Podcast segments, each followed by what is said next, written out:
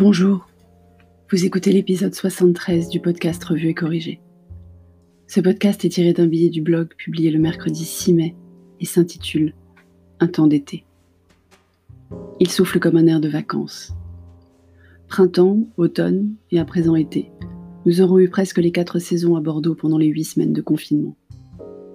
Si vous me lisez ou m'écoutez régulièrement, vous savez que je suis plutôt de nature casanière. Mais quand il fait aussi beau et chaud que ces derniers jours, je désespère de ne pas avoir d'extérieur. Dans le monde d'avant, je ne désespérais pas. Il fait souvent beau et chaud à Bordeaux. Il pleut aussi, souvent, mais pas une seule journée ou presque sans un rayon de soleil ou à minima de la lumière, ce qui change tout par rapport à la grisaille que nous avions vécue à Paris. Mais jamais l'extérieur ne m'avait manqué avant. Parce qu'avant, j'allais me poser en terrasse. Je suis une urbaine dans l'âme. Les jardins et autres maisons, ce n'est pas pour moi. J'aime l'architecture haussmanienne, la vie au pied de mon immeuble, ne pas avoir à m'occuper d'un jardin et surtout, surtout pouvoir tout faire à pied. Donc, aller me poser en terrasse. Cher et tendre a grandi en maison avec jardin. Il ne comprend pas mon attrait pour la vie citadine. Mais il n'a pas le permis, donc je gagne sur ce coup-là.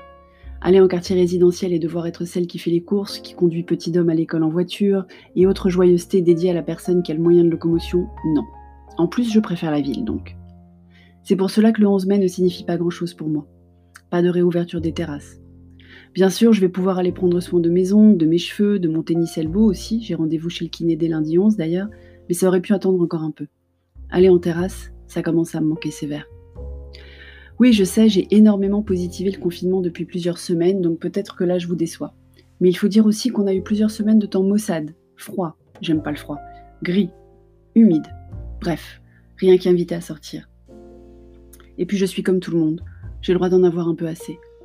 Pas tellement du confinement en tant que tel, on est quand même privilégié au niveau mètre carré à se partager, bonne santé de nous et nos proches, occupations diverses et variées, qualité de la vie familiale. De ce côté-là, ça va. Je n'en ai pas assez d'être avec cher et tendre et petit loin de là. J'aurais juste aimé qu'on puisse aller se poser 45 minutes à papoter en terrasse cet après-midi plutôt que de le faire à la maison. Il faut dire qu'à la maison, on a des distractions. Depuis que je joue à Animal Crossing avec Petit Homme, ça nous a rapprochés, c'est sûr, mais c'est sacrément difficile à lâcher et ça risque de me décrédibiliser lorsque je vais lui demander de s'arrêter de jouer pour aller mettre la table. Ça nous donne aussi un autre sujet de conversation que ces tables de multiplication et sa conjugaison. Oui, j'en parle beaucoup de ces tables de multiplication et de sa conjugaison. J'ai l'impression que Petit Homme est le seul enfant de 8 ans à ne pas accorder correctement les personnes donnent. Il a écrit les personnes sans S donnent DO2NES tout à l'heure à la dictée du confiné. Quand je lui dis que c'est faux et lui demande de revoir, il trouve, mais spontanément en se relisant, non, il ne voit pas où est le problème.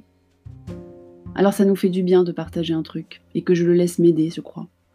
Tout à l'heure, dans un labyrinthe, j'ai refusé qu'il m'aide jusqu'à ce que je sois vraiment coincée. Il était ravi. Pas méchamment, juste parce que j'avais besoin de lui et qu'il en savait plus que moi. Allez, je vous laisse. J'ai une heure de libre avant ma prochaine visio boulot, et j'ai promis à Petit Homme qu'on irait faire un tour dans le jeu. C'est mercredi après tout, c'est le jour des enfants. Merci de m'avoir écouté.